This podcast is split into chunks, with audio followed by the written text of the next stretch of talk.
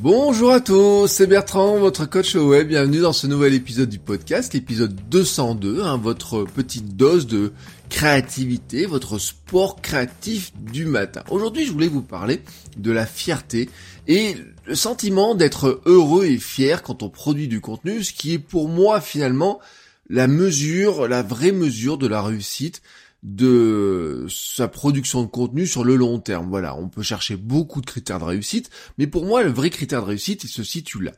Actuellement, si n'importe qui me demande ce qui me rend heureux et fier au quotidien, là tout de suite, je répondrai, mais sans aucune hésitation, ma femme, ma fille et mes contenus.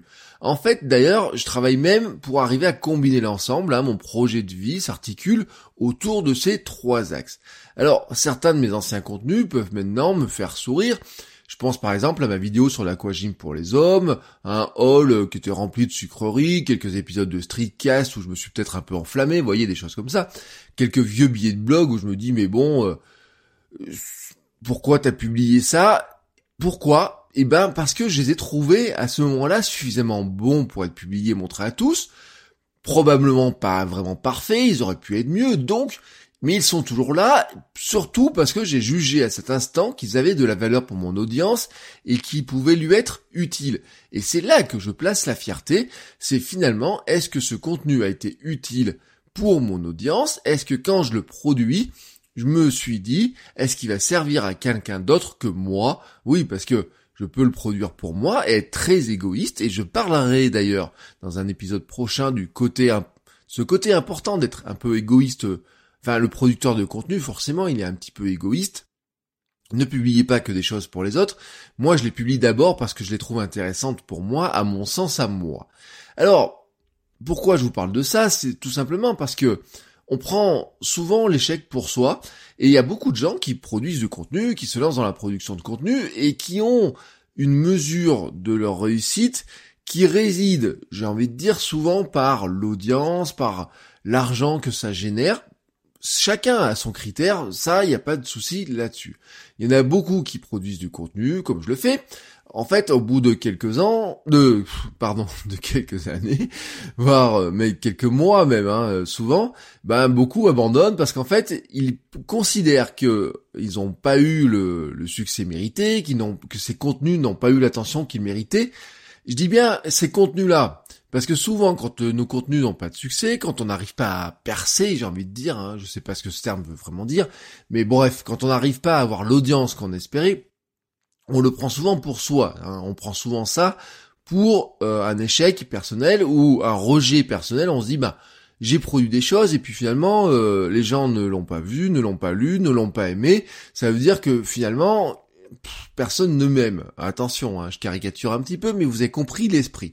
En fait, c'est pas il vous aime pas vous, c'est juste que votre contenu n'a pas trouvé son audience, qu'il faut retenter votre chance, qu'il faut un petit peu le reformater, un petit peu faire peut-être plus d'efforts pour le faire connaître, sûrement faire plus d'efforts pour le faire connaître. Le succès d'un contenu vient souvent de l'effort que l'on fait ou qu'on ne fait pas pour le faire connaître, plus que de la qualité pure du contenu. Alors beaucoup dans, dans cette situation-là pensent ah, qu'ils ont perdu leur temps, hein, soyons clairs. Ceux qui sont motivés par l'argent et qui mesurent la qualité de leur art en revenus générés et comptabilisés dans une petite case d'un tableau Excel, ou alors le sentiment d'avoir mal investi leur temps et leur argent en se disant bah finalement j'ai perdu beaucoup de temps. Alors, quand on a ce sentiment-là, quand on a ce critère de mesure-là, souvent on peut être poussé dans quelques tactiques un peu avouables. Ce que je vous disais sur l'épisode sur le trafic, l'ego est un piège, voire un ennemi. En fait, il est relativement, ou pour pas dire très facile, de dépenser un peu d'argent pour acheter des fans sur Instagram, faire venir du monde via de la publicité.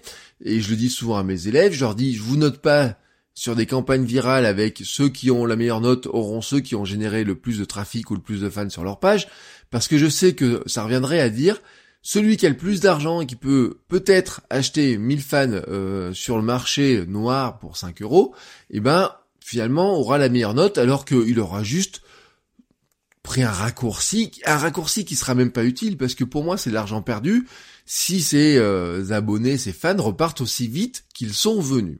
Alors, il serait tentant, euh, très clairement je le dis, de vouloir jouer au jeu de ceux qui a la plus grosse, hein, vous me pardonnerez l'expression, mais On peut avoir aussi des tactiques un peu limites et euh, en allant sur le moindre terme un petit peu à la mode, en allant sur les grandes, j'ai envie de dire, euh, thématiques qui font le buzz, ou alors en allant sur des types de contenus euh, qui, on sait, qui ont toujours du succès. J'ai envie de dire, pourquoi on s'embête hein Vraiment, hein, pourquoi on s'embête à faire de la vidéo sérieuse, du podcast sérieux, du billet de blog vu par quelques dizaines ou centaines de personnes quand une vidéo de chat ou une connerie ou un prank font des milliers de vues sur YouTube.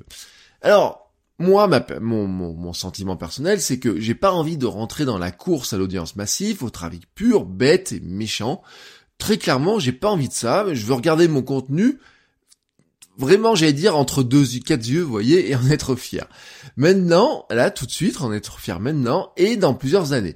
Je peux en être fier parce qu'il rapporte quelque chose, parce qu'il apporte plutôt quelque chose aux gens, à ceux qui me lisent, à ceux qui écoutent, à ceux qui me regardent, bref, il vous apporte quelque chose à vous. Je peux en être fier parce que vous me le dites, vous me dites merci, vous me dites que mon contenu vous est utile et inspirant.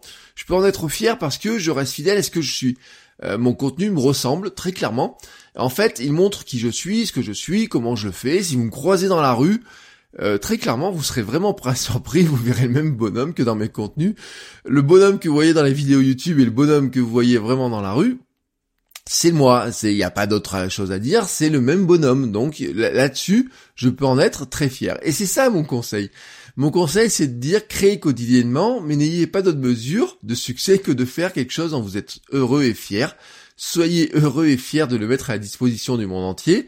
Appuyez sur le bouton publier avec le sourire et faites-le pendant des années. Alors, je pourrais pas vous garantir que vous aurez du succès, mais même si vous n'avez pas autant de lecteurs que ceux dont vous rêviez, je peux vous garantir que vous aurez appris et grandi.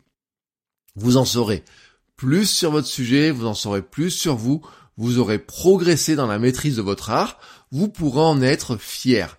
Et les bénéfices indirects sont probablement plus nombreux que vous ne le pensez.